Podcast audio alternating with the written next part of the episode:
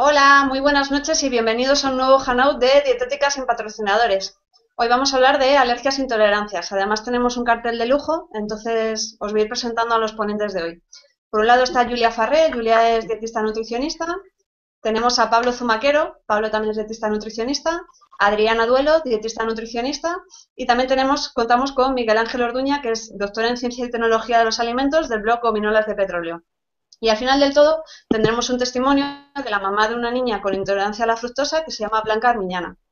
Así que poco más. Os recuerdo algunas cositas. Lo primero, ya somos asociación científica como tal, oficialmente. Tenemos todo. Entonces, a partir del mes viene vamos a empezar a hacer socios, haremos redes de socios de DSM, pues patrocinados es una asociación científica. Sabéis que tienes cabida para todo tipo de profesionales que estén interesados en la alimentación, en la nutrición y la dietética desde un punto de vista independiente y sin eh, tener ninguna relación con la industria alimentaria.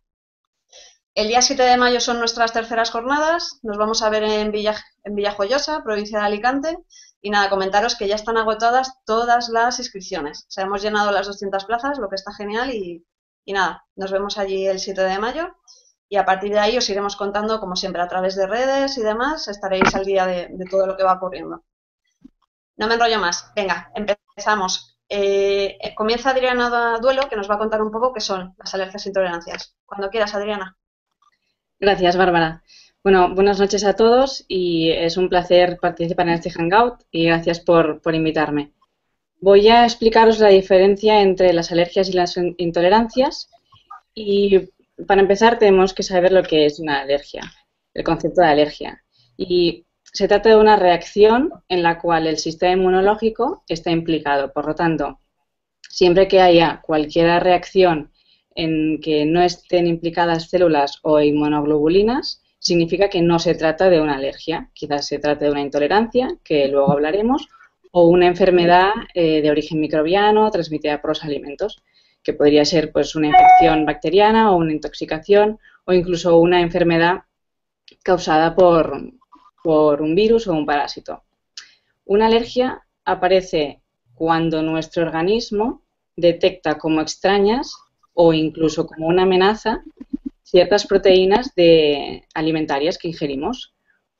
¿Cuál es nuestra reacción? ¿Cómo, ¿Cómo, reacciona nuestro organismo? Pues quiere eliminar estas proteínas. ¿Y cómo las elimina? ¿Cómo reaccionamos?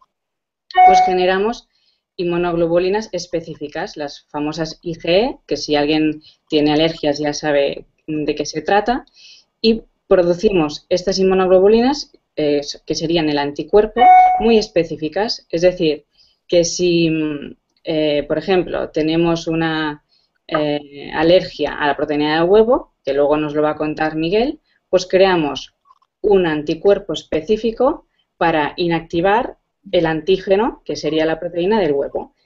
Entonces, para inactivar esta, esta proteína, lo que hacemos es una unión de nuestro anticuerpo, la IgE específica de la proteína del huevo, con el antígeno, que es la, proteína del huevo. Cuando se produce esta unión, eh, para que se produzca esta unión, se producen varias reacciones en el cuerpo y principalmente eh, la, más importante es la liberación de histamina endógena por parte de los mastocitos y basófilos. La histamina, que luego volveré a hablar por otro tema, es una mm, amina, una sustancia antiinflamatoria y vasodilatadora que es la encargada de producir pues, todos estos síntomas, porque en elevadas cantidades, como en una alergia, pues llega a producir síntomas eh, respiratorios como moqueo, asma o cutáneos, como inflamación en los labios, en la lengua, también síntomas gastrointestinales, como el dolor abdominal o diarrea. Y por último, puede llegar a causar el, shock anafiláctico, que es el, síntoma, bueno, la, situación más grave que puede tener una persona con alergias, ¿no? Porque eh, es una situación que requiere el empleo inmediato de adrenalina intramuscular, muchas veces eh, autoinyectada por la persona que lo sufre, ya que es una situación en la que compromete todo el cuerpo. Eh, todo el cuerpo libera histamina de, una forma brutal en diferentes tejidos y, bueno, puede producir una constricción en las vías respiratorias. Eh, si este tipo de reacciones se producen al instante o a los pocos minutos de haber ingerido un alimento, eh, nos hace pensar que se trate de una alergia, porque una intolerancia no es tan al instante como una alergia. Entonces, el, siguiente paso sería ir al médico y hacer las pruebas, las, pruebas de alergia, que normalmente son el, el prick test, que son estas pruebas que miden en el brazo, ¿no? alimento por alimento, a ver qué reacciona. Las alergias alimentarias no se curan, se controlan evitando los alimentos que producen la reacción y luego eh, Julia y Miguel nos contarán dos tipos de alergia y luego Pablo también eh, sus tratamientos. Por otro lado, encontramos las intolerancias. Eh, ¿Qué son? También son reacciones, pero no está involucrado el sistema inmunológico, por lo tanto, mm, hay otras vías por las cuales se producen este, estas reacciones. ¿Cuáles son? Pues normalmente se producen por déficits o insuficiencias de enzimas concretas que se encargan de metabolizar alguna sustancia del alimento. Por tanto, en este caso no es que nuestro sistema inmune eh, no funcione, que no se trata del sistema inmunológico, sino que nuestro organismo eh, está, mm, bueno, le falta alguna, alguna, alguna enzima. Normalmente las intolerancias Mm, las básicas, para decirlo de alguna manera, o las que conocemos más, son azúcares. Por ejemplo, la lactosa, la fructosa o la sacarosa. Pero también hay intolerancias algo más complejas que se manifiestan por la falta de enzimas que metabolizan proteínas, como por ejemplo el gluten, que no tenemos que confundirlo con la enfermedad celíaca, y ya se hizo un, hangout sobre esto muy interesante, u otras sustancias, eh, por ejemplo, eh, que son las aminas. Es decir, hay intolerancias a azúcares, hay intolerancias a proteínas y hay intolerancias a aminas también. Estas aminas podrían ser la histamina, que luego volveré a hablar de ella, o la tiramina. En general, las, sustancias producen síntomas gastrointestinales, como por ejemplo hinchazón, diarrea, dolor abdominal, pero ya veremos que también producen otros síntomas eh, muy diferentes como por ejemplo migraña, piel atópica o rinitis. Como veis, estos síntomas se parecen a los de una alergia, pero su intensidad es algo más leve. Con esto no quiero decir que sean menos importantes, porque si el paciente no sabe que tiene una intolerancia, no irá al dietista para que le cambie la dieta y sufrirá eh, los síntomas de forma continua. Por lo tanto, tanto una intolerancia como una alergia son importantes y se tienen que tratar. Enlazando el tema de las intolerancias. Eh, sí. ¿Me escucháis? Entonces, eh, ¿cómo podemos cómo podemos saber cuándo nos encontramos ante, ante una intolerancia o ante una alergia? ¿Cuál es el método de detención? Sobre todo teniendo en cuenta que últimamente, en los últimos años, han aparecido muchos métodos un poco, poco fiables o fraudulentos. Sí, con una, cuando tenemos, bueno, para detectar si hay una alergia, eh, la, analítica que se hace mediante, en, sangre básicamente sería mirar cómo tenemos los niveles de la inmunoglobulina E. Una vez tenemos detectado que hay, que hay inmunoglobulina E elevada, se mirarían las específicas. Esto el, el médico o el alergólogo decidiría si esta persona tenía una reacción al huevo pues vamos a mirar cómo tiene la IgE del huevo específica, de la proteína del huevo.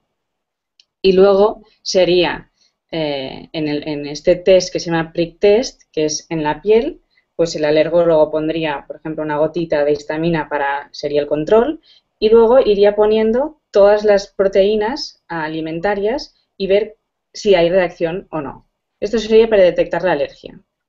Y para detectar la intolerancia, que luego Julia nos lo va a explicar, eh, hay métodos específicos para saber si hay intolerancia a la fructosa, consumiendo fructosa, o lactosa, consumiendo lactosa en unas, en unas cantidades concretas, o sacarosa. Entonces, se mide con, unas curvas.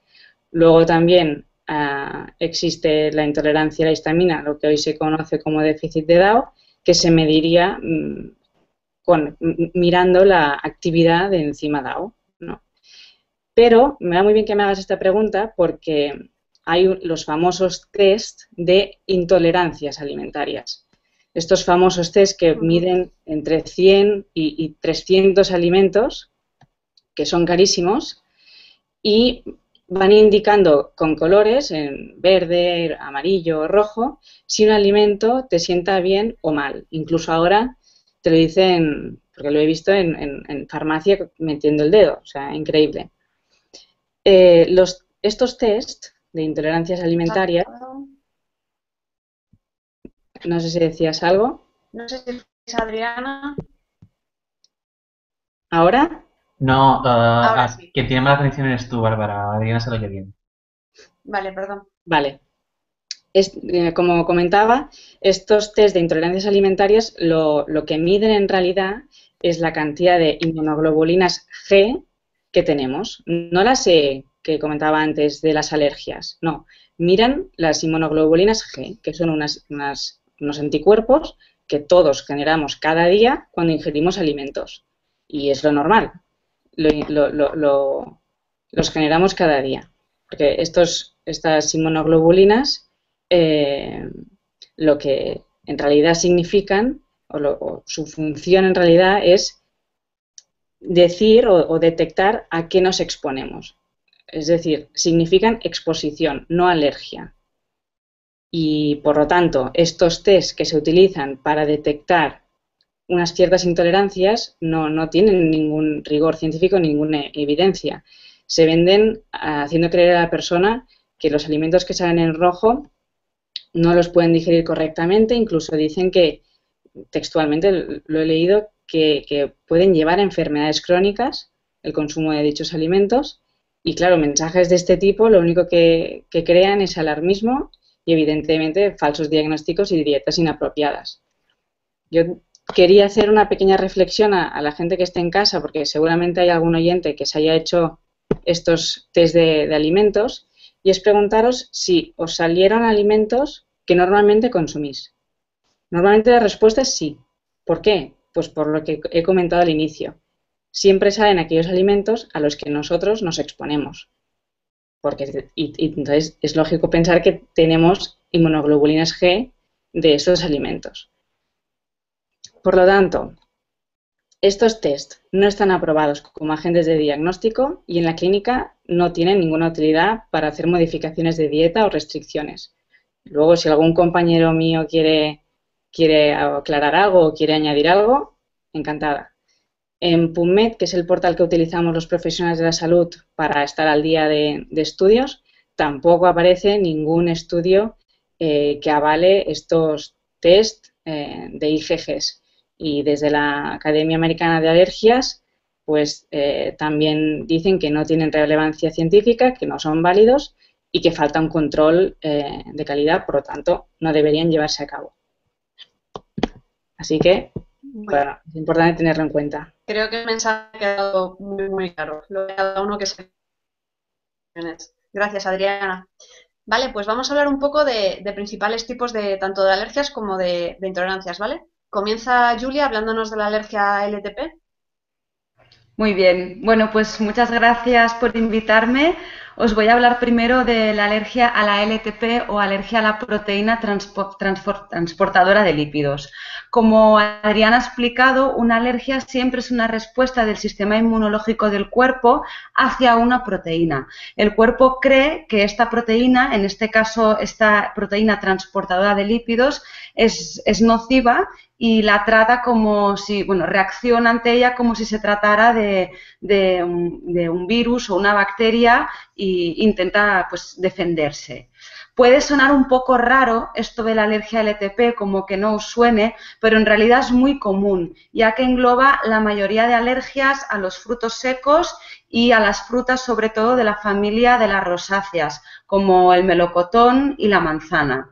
Una persona puede ser alérgica al melocotón o a las almendras para poner un ejemplo de, dos tipos de alimentos que es bastante común que produzcan alergia, por dos tipos de proteínas. Es decir, se puede ser alérgico a estos alimentos por culpa de las profilinas o por culpa de la LTP. La LTP suele ser una alergia muy común en la área mediterránea y, a diferencia de las profilinas, es resistente al calor y a la digestión. Por esta razón, hay personas con alergia a frutas y verduras que toleran mejor estos alimentos cuando están cocinados, hervidos o en forma de mermelada, que sería el caso de las personas con alergia a la profilina. En cambio, otras personas que no toleran estos alimentos con este tipo de, procesos químicos. Y sería el caso de las personas que tienen alergia a la LTP presente en estos alimentos. La proteína LTP se encuentra sobre todo en mayor cantidad en lo que son hojas, piel y cáscaras de frutas y verduras. Em, por lo tanto, la piel de estas frutas es, lo que sea, es la parte más alérgena de, los productos. En función del grado de alergia de cada persona, pues se puede llegar a tolerar la pulpa de la fruta si se evita por completo estar en contacto con la piel. Es decir, que otra persona eh, coja la fruta y te la dé ya pelada, ni siquiera pelártela tú mismo. La principal peligrosidad de esta alergia es la reactividad cruzada. Esto significa que el cuerpo confunde esta proteína, la LTP de un alimento, con la proteína de otro alimento y reacciona como si estuvieras ingiriendo el alimento que te provoca alergia. Es decir, puedes tener alergia a la LTP del cacahuete y tener una reacción alérgica cuando consumes, por ejemplo, soja, porque son proteínas muy similares. Eh, en cuanto a la LTP me refiero, ¿eh? no a calidad nutricional. Eh, esto puede pasar no solamente entre diferentes alimentos, sino también entre alimentos y pólenes y alimentos y látex. Por lo tanto, es bastante frecuente que personas que tienen alergia a la LTP puedan tener reacciones cruzadas entre alimentos y pólenes o alimentos y látex. Normalmente los, alimentos vegetales que contienen LTP, que normalmente más comúnmente producen alergia, son sobre todo frutas como el melocotón, el albaricoque, el kiwi, frutos rojos, ciruela y manzana, hortalizas también como la coliflor, la col, el brócoli, el apio y la lechuga, cereales como el maíz y el trigo, frutos secos como la almendra, la castaña, las nueces, legumbres como el cacahuete, las lentejas y la soja y semillas como la mostaza. La manera de diagnosticarla correctamente es mediante las dos tipos de pruebas que Adriana ha descrito, la prueba cutánea, que es el test de PRIC, y la prueba sanguínea, que sería mirando la IgE específica del alimento. Yo eh, recomiendo que intentéis que os hagan la prueba sanguínea, porque cuando se hacen las pruebas cutáneas no se pueden mirar mucha cantidad de alimentos porque te llenarías todo el cuerpo, toda la espalda, todo el cuerpo de, del test y puede ser muy agresivo. En cambio, en, sangre se pueden valorar muchas IGs específicas y poder hacer un diagnóstico pues mucho más adecuado al problema de la persona. Estupendo, me ha quedado muy claro. Eh, vamos a hablar de otra intolerancia muy frecuente, la, del huevo. ¿Nos cuentas, Miguel? Hola, sí, hola, buenas. Antes de nada, eh, Miguel Ángel de Urueña. Eh, buenas a todos, gracias por invitarme. la alergia al huevo, que no intolerancia, que has dicho, lo primero que eh, es una intolerancia de tipo eh, mediada por inmunoglobulina E, igualmente, que las que han descrito hasta ahora, y en la que están involucradas diferentes tipos de proteínas. Creo que es necesario incidir sobre esto para la gente que no lo sepa, eh, aunque ya lo han dicho. la alergia a un alimento no se debe a, un, en este caso al huevo, no se debe al conjunto del huevo, sino a una proteína o a varias proteínas concretas. En el caso del huevo, sobre todo, son proteínas que se encuentran en la clara. Se han descrito hasta 24 proteínas relacionadas con, las reacciones adversas eh, relacionadas con la alergia. Eh, las más frecuentes, pues las relacionadas con la albúmina, la ovotransferrina, el ovomucoide, ovomucina o lisocima, que son las proteínas más importantes del huevo. La más importante de todas es eh, ovomucoide, porque es resistente al, calor, al tratamiento térmico y también resistente a las enzimas digestivas. En la yema también se han descrito varias eh, proteínas relacionadas con alergias, como las fracciones proteicas eh, apovitelina 1 y apovitelina 2. Y nada, los, síntomas relacionados con las alergias al huevo pues son eh, similares a las que se han descrito para otros alimentos. Pueden ser reacciones cutáneas como eh, pues pruritos o eh, reacciones eh, de tipo respiratorio, de tipo gastrointestinal, vómitos, diarrea e incluso anafilaxia. La prevalencia de la alergia al huevo, pues eh, sobre todo se da en niños pequeños, porque a medida que, bueno, no sé, luego lo, aclarará un compañero, imagino, a medida que se va, que el individuo afectado va creciendo, pues puede desarrollar una tolerancia a estas alergias. En el caso de los niños, se estima que entre un 0,5 y un 2,7% de la población infantil tiene alergia al huevo. Y es una de las causas más frecuentes de alergia en, niños, junto con la leche. Se estima que un 44% de las alergias en niños menores de 5 años se debe al huevo y en niños mayores de 5 años se estima que el 10% de, de las alergias es debido a esta causa. Como decía, se puede desarrollar tolerancia a medida que el individuo afectado va creciendo debido al desarrollo del sistema inmunitario y, al desarrollo del, sistema digestivo también. Y se estima que entre un 24, alrededor del 24% de los niños de dos años ya superan la, alergia al huevo, un 55% de los niños de cuatro años también, y a los 8 años se estima que un 70% de los niños afectados ya no tiene esta alergia. Es decir, un, niño que tiene una alergia con 2 años al huevo, pues a los 8 años es muy probable que, ya no la tenga, que haya desarrollado una tolerancia. Si a los 10 años eh, no se ha eh, observado esta tolerancia, es muy probable que ya dure el resto de la vida.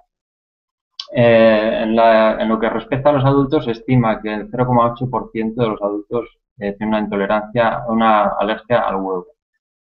El diagnóstico a esta alergia pues se hace como ya han descrito las compañeras, con pruebas cutáneas, con pruebas serológicas y también se hace una confirmación mediante una provocación oral controlada, que consiste simplemente en ofrecer el alimento que provoca la alergia en condiciones controladas para, para que en caso de reacciones adversas pues se puedan tratar mediante, bueno, pues el, mediante eh, inyecciones de epinefrina en, en, caso que sea necesario o con corticoides en casos más, más eh, leves.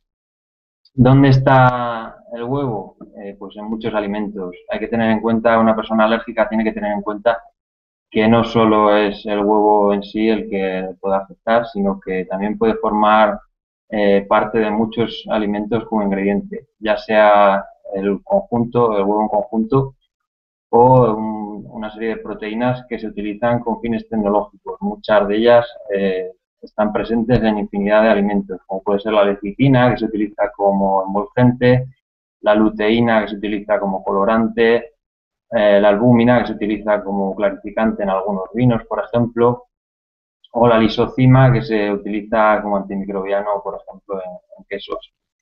Eh, algunas eh, son, afectan eh, a menos personas porque son alimentos que se someten a un tratamiento térmico y entonces destruyen o, desnaturalizan las proteínas, pero en otros casos, como puede ser la lisocima, que se utiliza tal cual en, el queso, que no es sometido a un tratamiento térmico, pues puede afectar a las personas.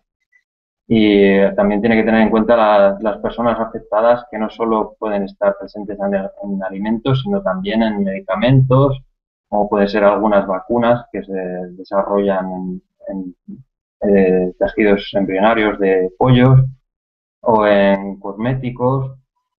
en fin, creo que hasta aquí eh, mi intervención, luego volveré a intervenir. No quiero extenderme más en este tema. Muchas gracias. Vale, muchas gracias Miguel Ángel, ha quedado muy claro. Entonces, ahora sí, te lo he dicho yo antes mal, ahora sí vamos a hablar de, algunos tipos de, intolerancias alimentarias. ¿Nos cuentas, Julia?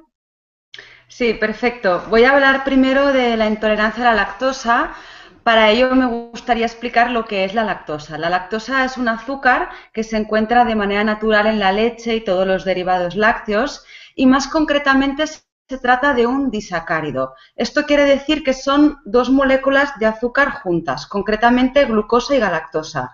En condiciones normales, en el intestino delgado se produce una enzima llamada lactasa que se encarga de digerir la lactosa, es decir, partir esta estructura molecular en dos para que pueda ser absorbida por el organismo.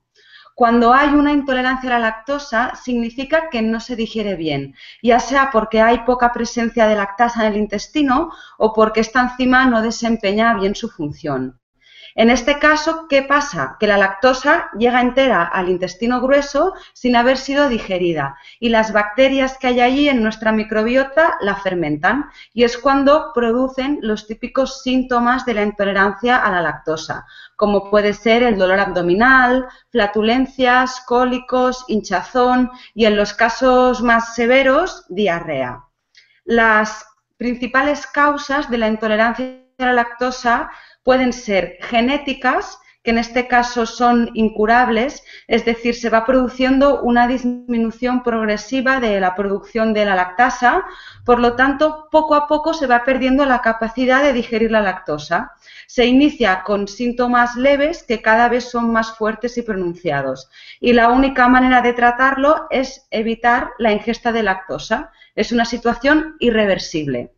Otro caso puede ser la intolerancia a la lactosa temporal, que en este caso sí que es curable, y es que se produce una disminución de la, producción de la lactosa por un daño en el intestino, por ejemplo, a raíz de un proceso diarreico, por enfermedades inflamatorias intestinales como puede ser el Crohn, por malnutrición, a raíz de trastornos de la conducta alimentaria como problemas de anorexia o bulimia, por la ingesta de antibióticos y, por ejemplo, por, la celiaquía.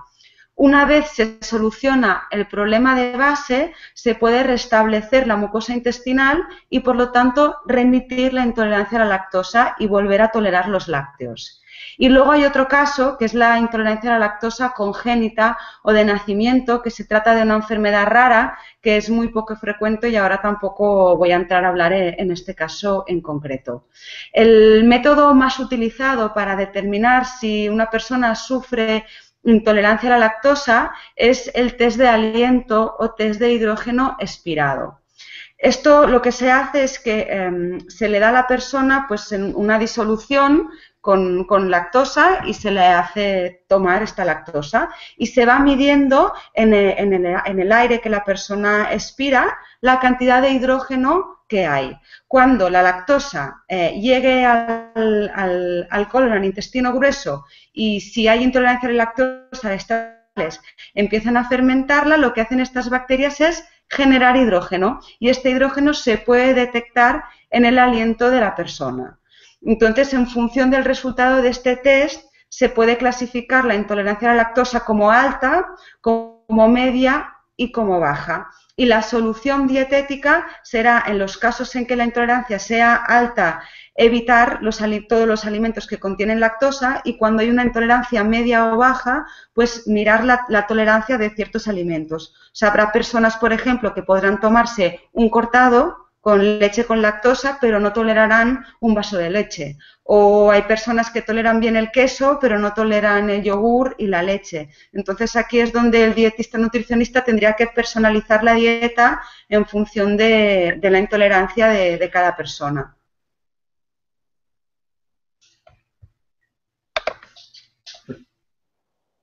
Ah, parece, parece que Bárbara se nos ha caído.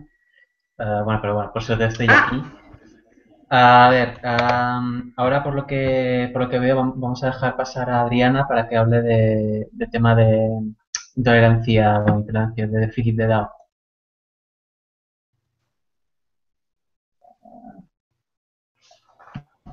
Sí. Adriana, cuando quieras. Perfecto. Gracias. Mm, pues os voy a contar, supongo que si hay, alguien ya me ha seguido un poco, pues me dedico al, al déficit de DAO y es, una, es lo que antes se conocía como intolerancia a la histamina, pero desde que ya se supo el porqué de este exceso de histamina, que es debido al déficit de la enzima diaminoxidasa ya se le conoce como déficit de DAO.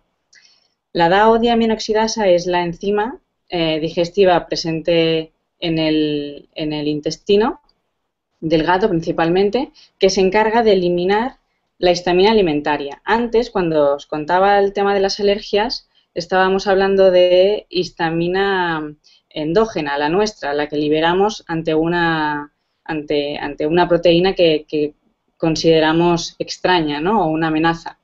Pero en este caso estamos hablando de la histamina alimentaria. Es la misma molécula, o sea, si la miráramos eh, químicamente sería la misma, pero en la, histamina que encontramos dentro de los alimentos no tiene ninguna función. Por eso cuando comemos, eh, nuestro organismo mm, elimina esta, esta histamina sin que se produzca ningún síntoma.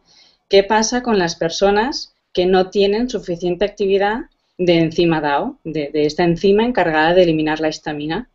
Pues esta histamina alimentaria se va a acumular. Se va a acumular en el organismo produciendo un desequilibrio eh, con la nuestra que ya tenemos dentro, provocando diferentes síntomas.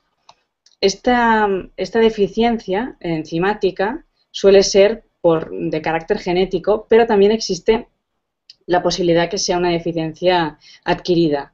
¿Y qué significa? Pues puede ser que la persona por una enfermedad inflamatoria intestinal como la celiaquía o un Crohn tenga, tenga déficit de DAO porque tiene las vellosidades intestinales eh, tocadas.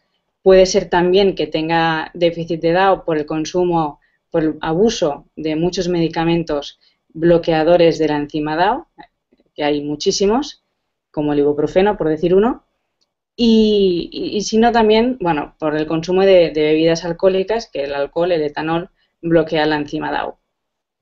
Pues cuando se produce esta, esta imposibilidad de eliminar la histamina alimentaria, se producen varias, varias, eh, varios síntomas que no tienen por qué aparecer al momento, porque no se trata de una alergia, sino que es, eh, puede aparecer al, cabo de dos, tres días de haber consumido un alimento y por eso es difícil de, llegar a la conclusión que, por ejemplo, una migraña pueda ser debido al consumo de un alimento, porque quizá tenemos la migraña cuando no hemos consumido nada. Por eso el causa-efecto es, es, un poco difícil. Cuando se produce este desequilibrio eh, entre la histamina que ingerimos y la histamina que eliminamos, aparecen, aparecen los síntomas y principalmente una persona que tiene déficit de DAO eh, y por ello un exceso de histamina suele tener más de dos o tres síntomas. Es muy raro que una persona eh, que tenga migraña y no le pase nada más, esté perfectamente a nivel intestinal, no tenga piel atópica ni nada, tenga déficit de DAO. Lo normal para saber o para eh, pensar que una persona pueda tener déficit de DAO va a tener dos o tres síntomas. Los más habituales, ¿cuáles son? Migraña, trastornos digestivos, que aquí entraría pues, el dolor abdominal o hinchazón, las flatulencias o irregularidades intestinales como la diarrea o el estreñimiento. Luego también eh, piel atópica y, dolores musculares. Últimamente también se ha relacionado con la fibromialgia, pero todavía no hay suficientes estudios como para, para afirmar esta, esta hipótesis. Y mm, una recomendación que siempre doy a los pacientes es que antes de empezar a aplicar cualquier cambio de dieta, porque, eh, y más en este, en este caso, que son muchísimos los alimentos implicados y hay muchísimos listados en Internet eh, muy, muy diferentes entre ellos, mm, antes de, aplicar cualquier cambio es necesario ir al médico, que le hagan la, analítica que ya existe para medir eh, la cantidad, no la, no la cantidad, la actividad de enzima DAO y una vez detectado ya pues, acudir al dietista nutricionista y em, empezar a hacer cambios, pero no antes porque se pueden llegar a hacer carencias nutricionales y, bueno, eh, déficits. Luego, sí, quería matizar unos cuantos alimentos que siempre me preguntan, pero, pero en realidad no me gusta hablar de alimentos porque hay muchísimos y luego Pablo nos lo va a decir, pero básicamente eh, son, son, bueno, no lo voy a decir, que lo diga, que lo diga Pablo, porque si no me enrollaré. Vale, Adriana, voy a, voy a aprovechar para lanzarte una pregunta que nos están haciendo a través de redes. Y es, hablando de, intolerancias, un poco lo que has comentado al principio, es un buen momento, igual es un buen momento aclarar que una dieta no debe ser más saludable simplemente por ser exenta de gluten o exenta de lactosa. ¿Qué opinas? Exacto. Exacto. Eh, es muy importante este punto porque, bueno, ahora se han puesto muy de moda, ¿no? Eh, dietas de exclusión sin tener antes un, diagnóstico. No tiene por qué ser una dieta eh, sin gluten o sin lactosa o sin histamina más saludable que otra, para nada. Como también digo lo mismo, una dieta con el típico desayuno súper saludable de dieta mediterránea con zumo de naranja, tostaditas y un poco de, jamón ibérico, mm, no tiene que ser saludable para todo el mundo, porque una persona con, eh, déficit de Down, si se toma este desayuno cada día, pues va a acabar un poco mal. Vale, ha quedado claro. Gracias, Adriana. Entonces vamos a, a, pasar al siguiente punto de nuestro guion y hablar un poco del nuevo reglamento que afecta al tema de, la restauración sobre todo y el etiquetado. Nos lo cuenta Miguel Ángel. Sí, bueno, pues este reglamento es el reglamento 1169 del año 2011, en el que se habla de la información eh, que debe figurar en el etiquetado, la información que se facilita al consumidor. Eh, en él se especifica en relación a lo que, lo que respecta a los alérgenos eh, el etiquetado debe destacar una serie de alérgenos que se citan en, el anexo 2 de ese reglamento.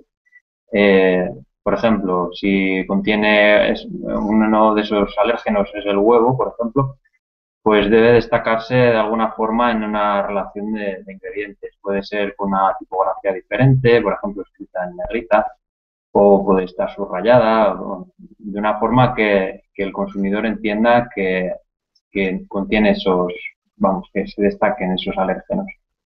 En algunos alimentos eh, cuyo etiquetado no debe mostrar obligatoriamente la relación de ingredientes, como puede ocurrir en el vinagre, por ejemplo, o en, alimentos cuyo envase no supere cierta, cierto tamaño, como puede ser los sobres de ketchup, estos de, creo que son menos de 10 centímetros cuadrados, lo que tiene que tener el, el envase para que no sea obligatorio eh, mencionar o especificar los ingredientes.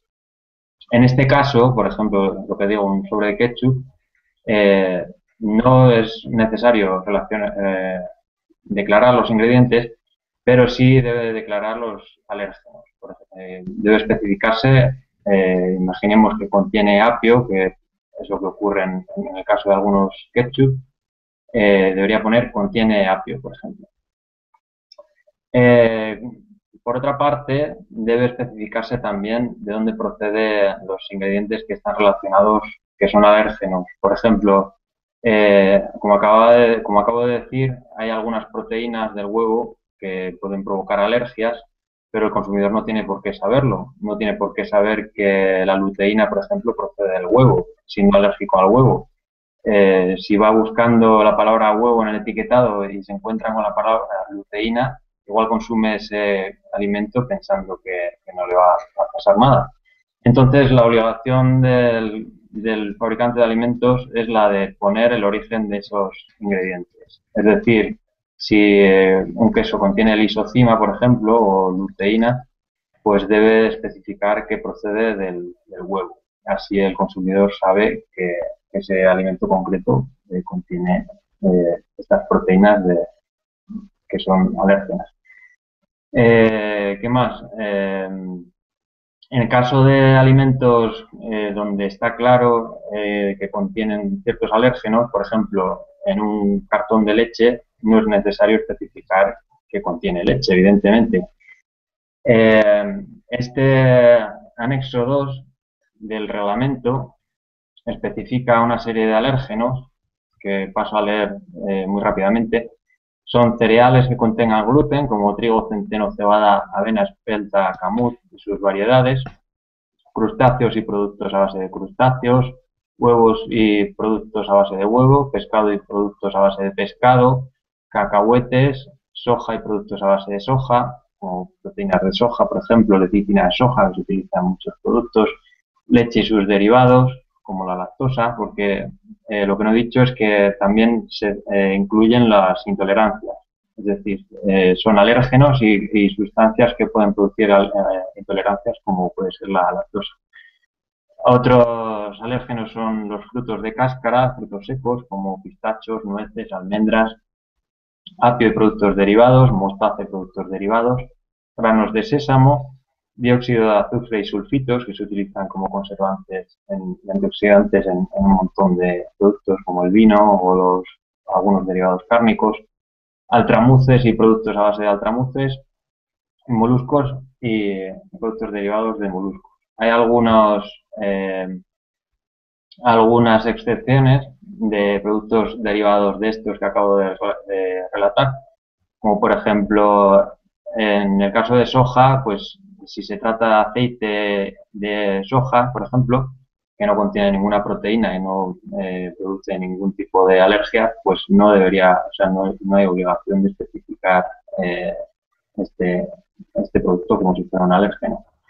Esta lista que acabo de citar y que se relaciona en el etiqueta, en el, en el reglamento, no es inamovible, es, es, provisional. Si, bueno, a medida que avance el tiempo se prevé que se incluyan otros alérgenos y se incluyen estos y no otros porque el reglamento es europeo. Eh, hay muchos productos, como puede ser el comino, que se utiliza mucho en España y que puede producir bueno, alergia en bastantes personas pero que no es un producto, no es una especie que se utilice en otros países eh, con la frecuencia que se utiliza en España. Entonces no se, no se ha incluido en, esa, en esta lista por ese motivo. Eh, ¿De qué cantidades estamos hablando? Eh, pues no se especifica ninguna cantidad concreta, con excepción del gluten, que debe estar, bueno, del gluten y los sulfitos. En el caso del gluten, para poder declarar un producto libre de gluten debe contener menos de 20 miligramos por kilo. Y para poder declarar que se trata de un producto con un contenido muy reducido a gluten debe contener menos de 100 miligramos por kilo de sulfitos, de gluten, perdón. En el caso de los sulfitos, el producto debe contener menos de 10 miligramos por kilo o menos de 10 miligramos por litro. Eh, en el caso de la lactosa, que es un, compuesto que en otros países, en algunos países sí está regulado, en el caso de España no, se prevé que en un futuro pues la legislación europea eh, articule esto, bueno, haga un poco eh, una... A ver, en estos voy a leer los países en los que en los que está regulado y se prevé que la legislación europea pues armonice estas, estas cantidades que en otros países ya, ya están estipuladas. Para, por ejemplo, en Dinamarca, Estonia, Finlandia y Noruega se, se, estima que un producto sin lactosa debe tener menos de 10 miligramos por 100 gramos de lactosa y para que se pueda declarar como bajo en lactosa debe contener menos de un gramo por 100 gramos. Pero en otros países como Canadá y Estados Unidos, pues se estima que se, obliga a que un producto que se declare sin lactosa eh, debe tener ausencia total de lactosa, es decir, no debe estar eh, presente en ningún caso. Eh, otro tema que es importante es el caso de los productos que se comercializan sin envasar o el, el, caso de la restauración colectiva. Esto está regulado por, otro, otra legislación, que es el Real Decreto 126 del año 2015, y que hace relación, como digo, a los productos que se comercializan sin envasar, como puede ser el pan, que se comercializa, eh, pues, los productos frescos eh, que se comercializan al día, eh, los fiambres, los productos que se comercializan a granel, los que se venden a distancia, por ejemplo, como las pizzas, las comidas para llevar, y en los restaurantes y menús colectivos, en los buffets libres, en estos casos, eh, eh, los eh, encargados de la manipulación de alimentos deben conocer los alérgenos que, pueden contener estos productos y deben informar al consumidor adecuadamente. ¿Cómo deben hacerlo? Pues o bien con un cartel en el que se indique concretamente para cada producto qué alérgeno contiene, o bien eh, un cartel en el que se indique que eh, existe información eh, relativa a, estos alérgenos. Se puede transmitir esta información, por lo tanto, de forma oral. Por ejemplo, un camarero le puede decir a un cliente que tal plato tiene huevo o tiene sésamo. Y lo que no, el espíritu del reglamento, según se indica, es no vale, por ejemplo, decir en el restaurante, pues eh, aquí puede haber alérgenos en general y ya está, para, para quitarse de problemas y para no esforzarse en declarar los alérgenos. Es decir, debe mm, esforzarse siempre por eh, declarar los alérgenos, por hacer un seguimiento, eh, por seguir la trazabilidad, evitar, pues eso, que haya confusión en el, en el consumidor otra cosa. Vale, ¿vas terminando, Miguel? Sí, eh, y acabo. Eh, lo de puede contener trazas es una información voluntaria que pone el, fabricante para mm, un poco quitarse de, problemas, pero no es una información obligatoria. Estupendo. Eh, nos habíamos saltado antes otro tipo de intolerancia que va, va relacionado con, con, el testimonio que tenemos hoy. Julia, ¿nos hablas un poco de la intolerancia a la fructosa? De acuerdo. Eh, bueno, me han dicho que sea breve y es un tema que tiene mucha amiga. De hecho, es un poco complicado, pero bueno, voy a intentar resumir y, a ver qué sale. La fructosa es el azúcar que contienen de manera natural las frutas, las verduras, la miel y también forma parte del azúcar de mesa o sacarosa a diferencia de, la lactosa, es un monosacárido, es decir, una sola molécula. Antes, cuando hablaba de la intolerancia a la lactosa, hablaba de la digestión de la lactosa.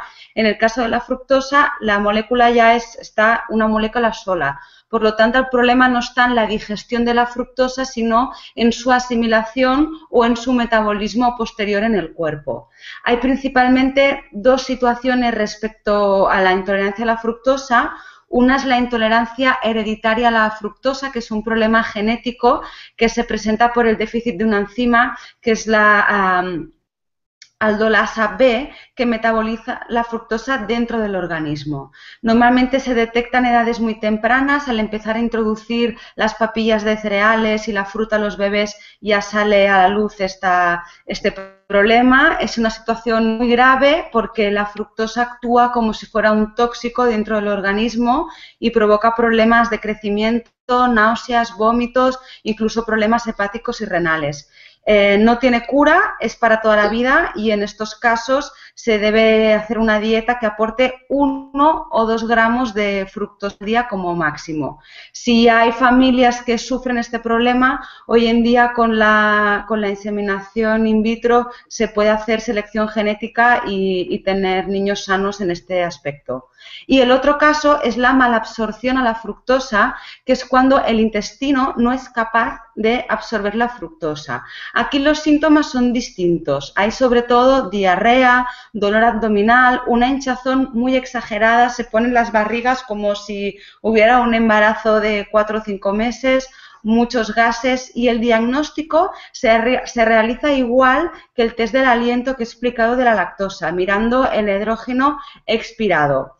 Eh, hay diferentes grados de mala absorción a la fructosa y en los casos más graves la dieta debe ser eh, muy estricta, como en el caso de la intolerancia hereditaria a la fructosa, y en otros casos más leves hacer una dieta baja en fructosa.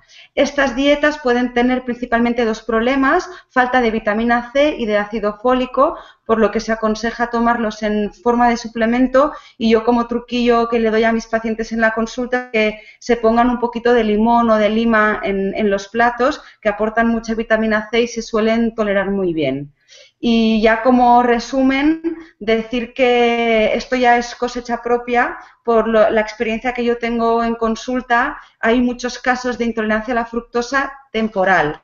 Es decir, que por alguna causa el intestino no está asimilando bien la fructosa, pero puede ser reversible. Yo concretamente he tenido pacientes con intolerancia a la lactosa y a la fructosa, ambas, cosa que es bastante común, que haciendo una dieta adecuada no mejoraban los síntomas y al final resultó que eran celíacos y al quitar el gluten se restablecen funciones intestinales y han logrado volver a tolerar la fructosa y la lactosa. Y en otros casos no tan graves, más leves, eh, también em, he observado que al intentar, eh, al hacer una dieta, bueno, supongo que luego Pablo hablará de, no sé si hablará de la dieta FoodMap, pero hacer una dieta eh, que sea fácil el intestino, dejarle como un periodo de descanso de ciertas sustancias, el intestino es capaz de regenerarse y si, y si se van introduciendo poco a poco los alimentos que menos fructosa tienen, luego al final la gente es capaz de llegar a tolerar prácticamente todo otra vez o muchos alimentos que en inicio le, sentaban mal.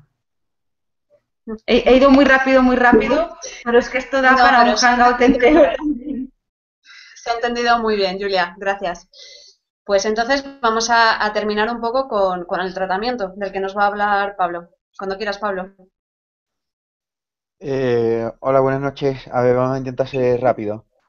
Eh, a ver, el tratamiento dietético para la alergia e intolerancia, si ya sabemos exactamente qué, alergia o qué intolerancia es, con las pruebas que hemos dicho antes, pues obviamente sería la, eliminación de los productos o de los alimentos que contienen ese alérgeno, o ese alimento, ese nutriente que provoca la alergia o la, intolerancia, ¿vale?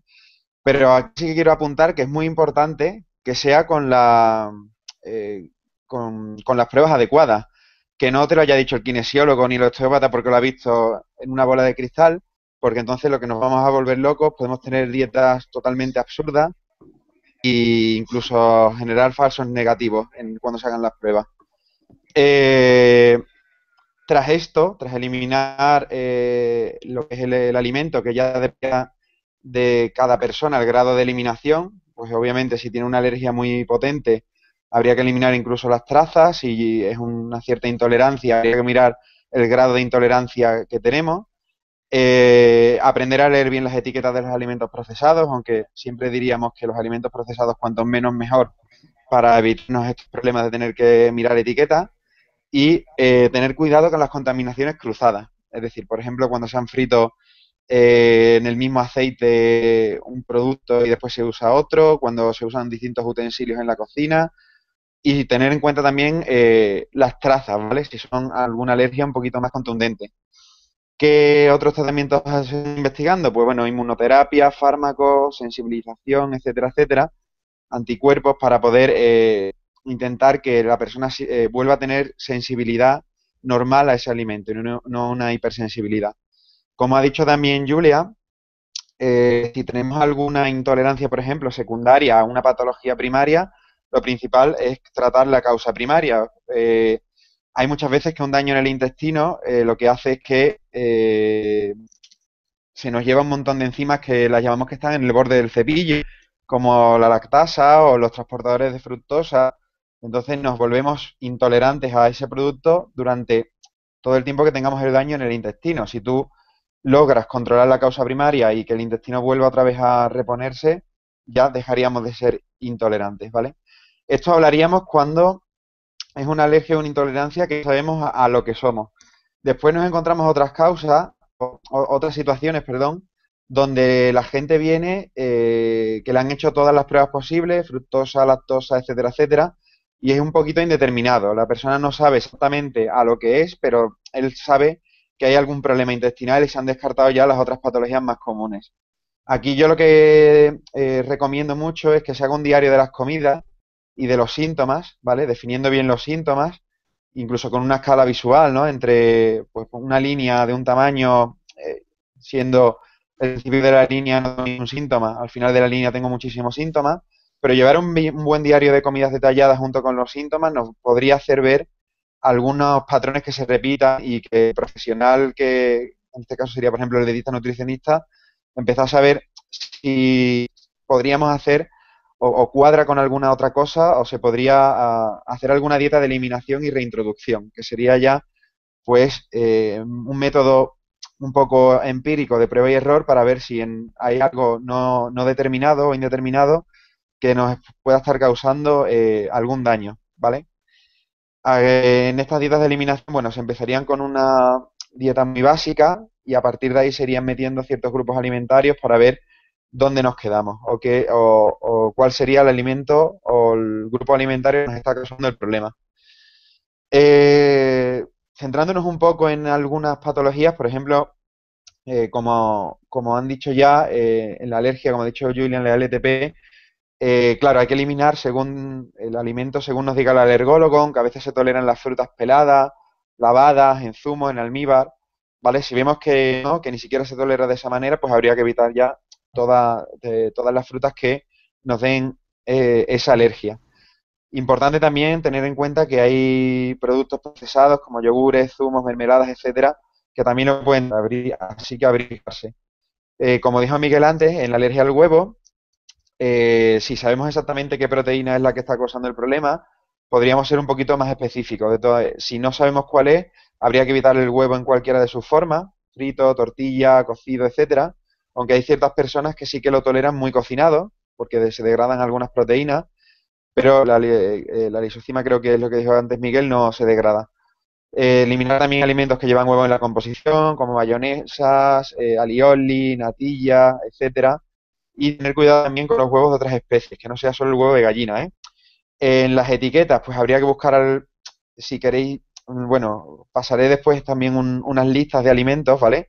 de los que yo hable por aquí, pero bueno, eh, en las etiquetas habría que buscar el huevo, eh, albúmina, lisocima, libetina, etcétera, que ya lo pasa, los pondremos como enlace en YouTube, ¿vale? A un PDF que yo suba, para que los tengáis todos los que tengáis alergia al huevo, una lista de qué es lo que hay que buscar en las etiquetas, ¿vale? Eh, respecto a la intolerancia a la lactosa, pues como dijo antes Julia, pues claro, habría que ver qué grado de tolerancia tiene la persona y darle eh, los alimentos en función a todo lo que pueda tolerar esa persona de lactosa. Las personas que son muy intolerantes a la lactosa tendrían que consumir unas dosis muy bajas, ¿vale? Pero eh, siempre se tendría que jugar un poquito con prueba y error para ver esa tolerancia, ¿vale? Aparte de con la, eh, con la prueba de hidrógeno expirado, habría que probar un poco a jugar con qué productos tolera o no tolera. Se podría tomar, también lactasa exógena en los momentos que se quiera tomar productos con altos de lactosa. El uso de quesos curados y yogures suelen ser mejor tolerados porque los propios fermentos han, degradado esa lactosa. En el helado no pasa porque la beta-galactosidasa se inhibe con el frío, pero y, en la mantequilla hay, bueno, depende de la mantequilla. Mantequilla no, no debería tener sólidos lácteos, por lo tanto no debería tener lactosa, pero hay otros tipos de mantequillas ya que sí que se le añaden así que habría que tener cuidado. Leche de cabra y oveja también tienen lactosa, aunque tienen un poquito menos, pero tampoco son toleradas. Y bueno, se podría tener en cuenta también el uso de algunos probióticos para mejorarlo, pero eso es un tema aparte.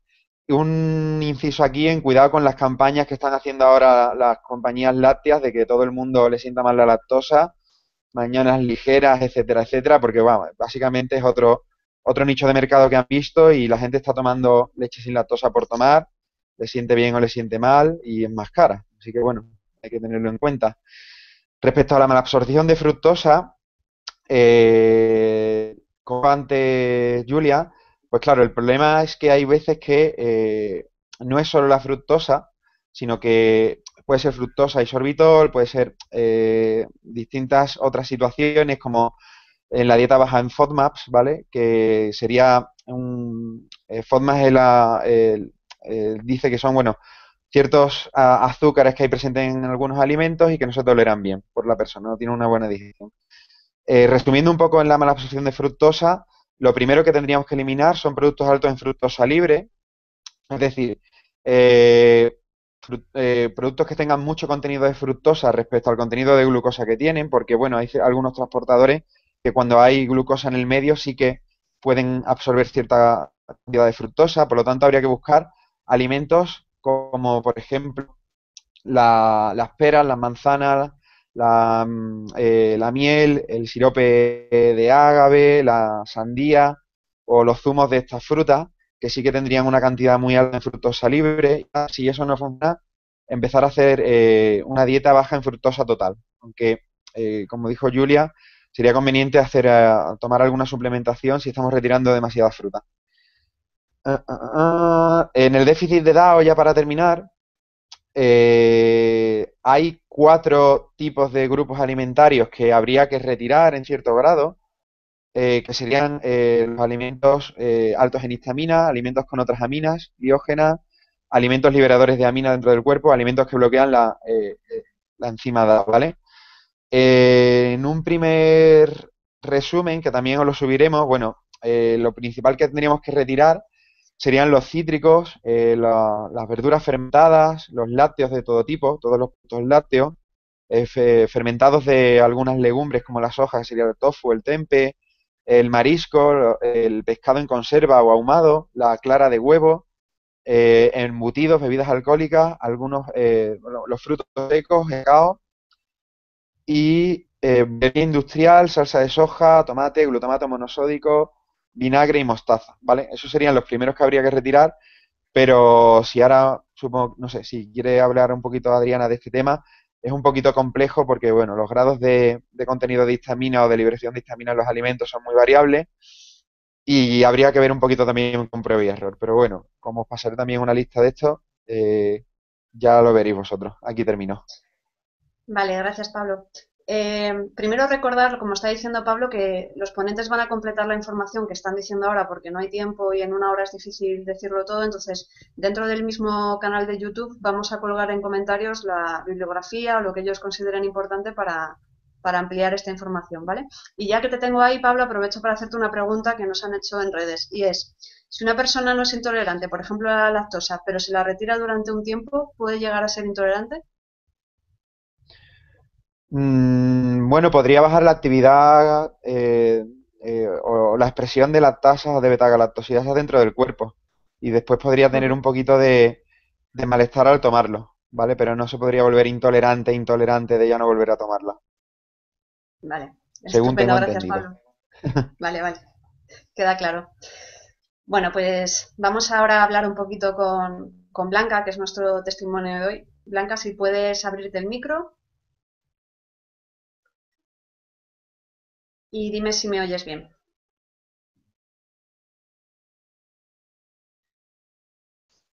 No sé si está blanca. Me parece a mí que no. Ahora. Ahora sí. Yo te escucho bien. ¿Me escuchas Hola Blanca. Sí, sí, estupendamente. ¿Qué tal? ¿Cómo estás? Ahora sí, a ver. ¿Me escuchas ahora? Sí, sí, muy bien. Nada, agradecerte que hayas querido participar en este Hangout porque nos parece importante que aparte de, toda la parte teórica que aportan los, profesionales, pues que alguien que esté, que tenga una vivencia nos cuente un poco cómo es el día a día y cómo es su experiencia. Entonces, cuéntanos un poco, en tu caso hablas, eh, no hablas de, ti, hablas de tu hija, tienes una niña de seis años intolerante a la fructosa, pues cuéntame un poco cómo os disteis cuenta que había algo que no, que no le estaba sentando bien y qué es lo que hicisteis. Bueno, buenas noches, gracias por dejarme contaros un poco nuestra historia. Paula, eh, ha sido muy difícil diagnosticar esto porque ya desde los tres añitos eh, empezó a quejarse de dolor de barriga.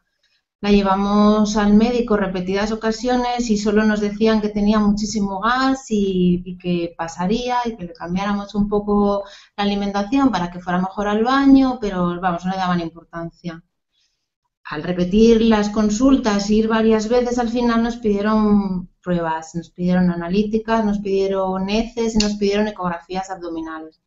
En la analítica salía alergia a la leche, al huevo, al trigo, a la soja y al cacahuete. Estas dos últimas a día de hoy todavía las mantienen, pero las otras ya, ya las descartaron. Como el dolor no cesaba, nos dijeron quitarle la lactosa, que probablemente como ha tenido sensibilidad a la leche, pues por ahí se vaya el dolor. Pero nada, la niña seguía con dolor, así que nos volvimos a introducir la lactosa. Y entonces le recetaron probióticos, seis, siete meses de probióticos, porque con esto cesará el dolor. Tampoco cesaba y entonces al siguiente año volvimos a retomar las pruebas. Paula ya era más consciente, describía mejor su dolor y entonces ya, bueno, pues ella siempre se quejaba en repetidas ocasiones, encima del ombligo, mamá, la barriga la tenía muy dura empezaba a impedirle el sueño, incluso los juegos. Ella tenía sueños muy, muy intranquilos, muchísimas pesadillas y se venía de jugar, se sentaba al lado, mamá, me duele muchísimo la barriga. Por nuestra parte decidimos cambiar bastante su alimentación a algo más saludable, retirarle todo lo que fuera mm, eh, procesado y darle muchísima más fruta y más verdura, que seguro que la fruta y la verdura, ¿quién le va a hacer daño una pera, no? Bueno, pues la niña ahí entonces empezó a tener ya muchísimo más dolor. Íbamos al médico y tampoco nos daban ahí muchísimo caso y como nosotros no habíamos oído hablar de la fructosa jamás, bueno, pues nos diagnosticaban dolor abdominal recurrente y ya está, ahí al final fue un poco suplica la doctora porque nos mandaba el alta ya y le dijimos, por favor, que sí que le duele, o sea, mira un poquito más, que algo, alguna prueba nos tiene que estar faltando, la niña come súper sano, hace ejercicio y todavía tiene un dolor brutal en la barriga. Y entonces la doctora, así como para callarme un poco, me dijo, mira, te voy a hacer una prueba que es la fructosa y la lactosa. Vamos a hacer un test y vamos a ver qué sale de ahí. Y si de ahí ya no sale nada, bueno, pues probablemente nos llegó a nombrar cefalea abdominal eh, y bueno, pues un, par de, un par de cosas más que no habíamos oído nunca.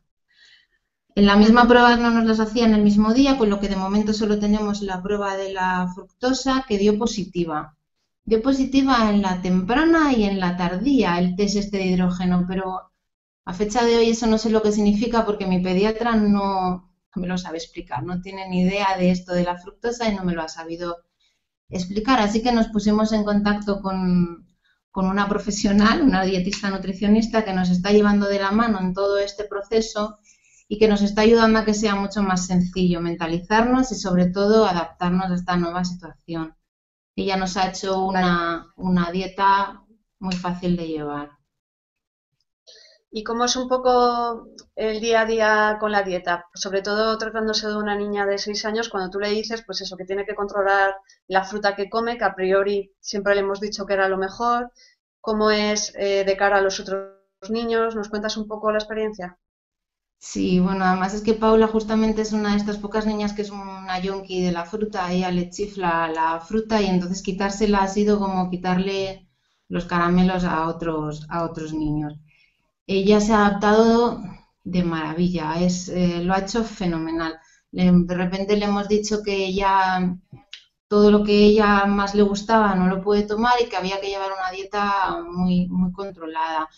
Al principio fue muy difícil, sobre todo en el cole, porque claro, ella ya no lleva sus almuerzos y las meriendas típicas de cole, ¿no? Y, hay que hacerse, hay que adaptarse un poco y, a ella era difícil, ¿te traes eso para comer? Eh, ¿eso yogur te gusta así, sin ponerle nada? Eh, era todo preguntas, mm, la pobre venía mamá, es que yo no llevo el batido ese para, para desayunar.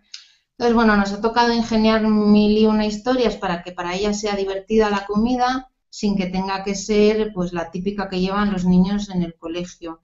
Sí que he notado algún prejuicio, sobre todo con los padres, porque nos han intentado un poco etiquetar a la niña, ¿no? De, de bueno, es que tu niña está mala, ya pobrecita que no puede comer de esto, y se paran a decirle, no te preocupes, Paula, que tú verás cómo enseguida puedes comer este alimento.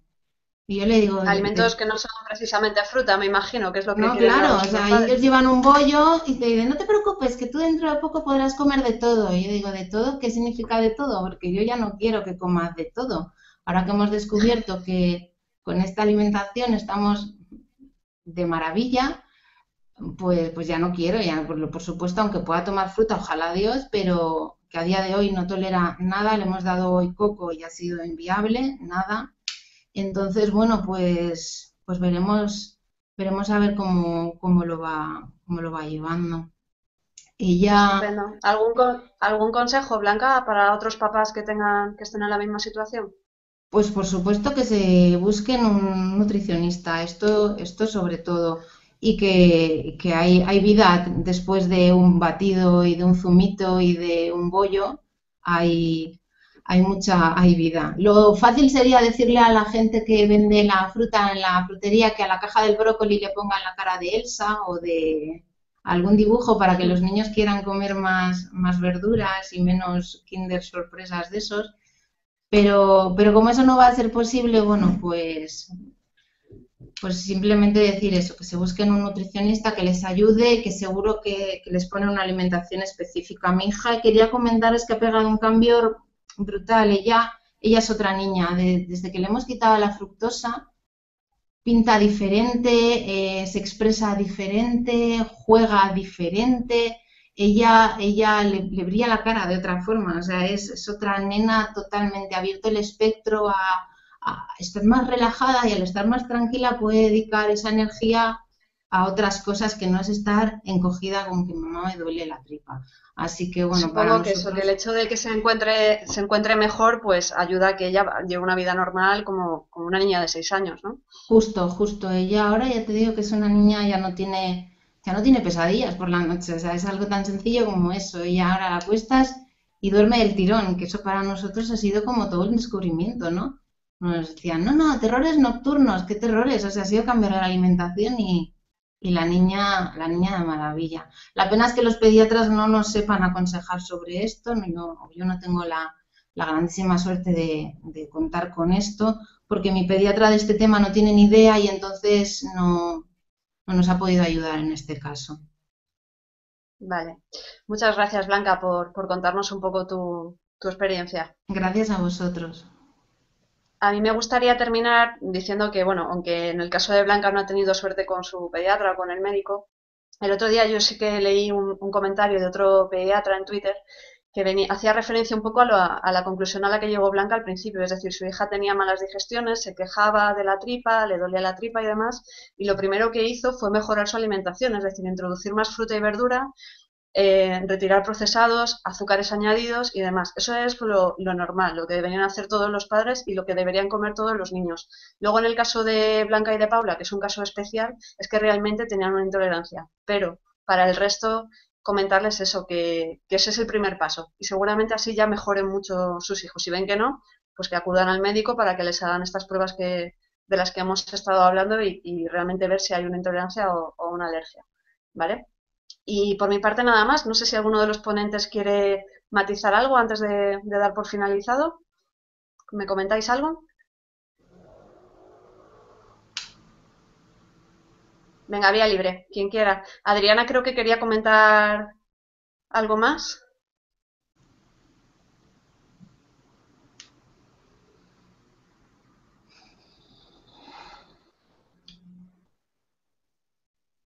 Si no os comento yo algo más en alguna pregunta más que nos han ido haciendo a través de redes, ¿vale? Por ejemplo, Adriana, nos preguntan si los huevos de diferentes especies pueden contener diferentes niveles de, histamina. No, la verdad es que todas las, todos los huevos, de hecho la clara del huevo, ¿eh? no es el huevo entero. La clara del huevo es la parte del huevo que contiene histamina, más bien contiene y libera histamina, las dos cosas, por lo tanto, sea de cual sea la especie, se tiene que retirar. Estupendo. Eh, necesito que alguien me diga si seguimos, si seguimos en directo, vale. Pone las señales que se ha caído, se ha caído Carlos, que es el que nos lleva el tema de, técnico. Nada, pues os sigo lanzando algunas preguntas que nos, nos han a través de. Sí, claro. Vale, añado una cosa que antes hemos comentado con Pablo. Comentaba él que con una persona que tiene intolerancia a la lactosa se puede beneficiar de tomar lactasa que es la enzima que les falta a estas personas, y de esta manera pueden consumir, bueno, en pequeñas cantidades, alimentos con, contenido de lactosa. Pues pasa lo mismo con gente que tiene déficit de DAO, que puede beneficiarse de la enzima DAO y entonces puede mm, hacer la dieta no tan tan estricta y, bueno, ser un poco más libre. Estupendo. Julia, nos pregunta mucho en redes qué es el, test de hidrógeno aspirado. ¿Lo puedes comentar un poquito? Porque hay gente que no, sabe lo que es. El micro, Julia, tienes que abrírtelo. ¿Ahora? ¿Se me escucha? Ahora sí. Vale. Se trata de darle a la persona una disolución de, lo que se quiera analizar, por ejemplo, de agua con fructosa o de agua con lactosa. Entonces, cuando tú tomas esta fructosa o esa lactosa, en el caso de que la digieras correctamente, el test sale negativo. Si la digieres mal, significa que cuando llegue a la parte del intestino donde está la microbiota, eh, estas bacterias que tenemos ahí la van a fermentar produciendo hidrógeno. Y este hidrógeno se va a notar en el aliento. Por lo tanto, analizando el aliento expirado, que esto en Twitter vi que unos ponían si era con S, con X, es con S, el aliento expirado de inspirar y expirar, se puede ver la cantidad de hidrógeno que hay en, ese aire y por lo tanto saber si has digerido correctamente o no eh, estos azúcares. También aquí añadir que la mayoría de gente que tiene intolerancia a la lactosa o a la fructosa, cuando se hace estos tests del aliento, suele tener otros síntomas. Suele tener ganas de ir al lavabo, o sea, se pasan la prueba yendo al baño eh, de vientre mm, con gases, con hinchazón, es decir, que muchas veces se acompaña la prueba de otros síntomas que también el médico puede evaluar y, poner también como resultados de la prueba. Estupendo, muchas gracias Julia. Bueno, pues nada más, ya llevamos más de una hora, así que vamos a cortar aquí. Nada, agradecer como siempre a los ponentes el que hayan, el que hayan participado. Creo que hemos tenido unas explicaciones súper buenas. Gracias a Blanca por contarnos un poco también su, su, experiencia. Y nada, nos vemos el 7 de mayo en las jornadas de SP y nos vemos en el próximo Hanout que prometemos mejorar los problemas técnicos, como siempre. Venga, gracias y hasta luego.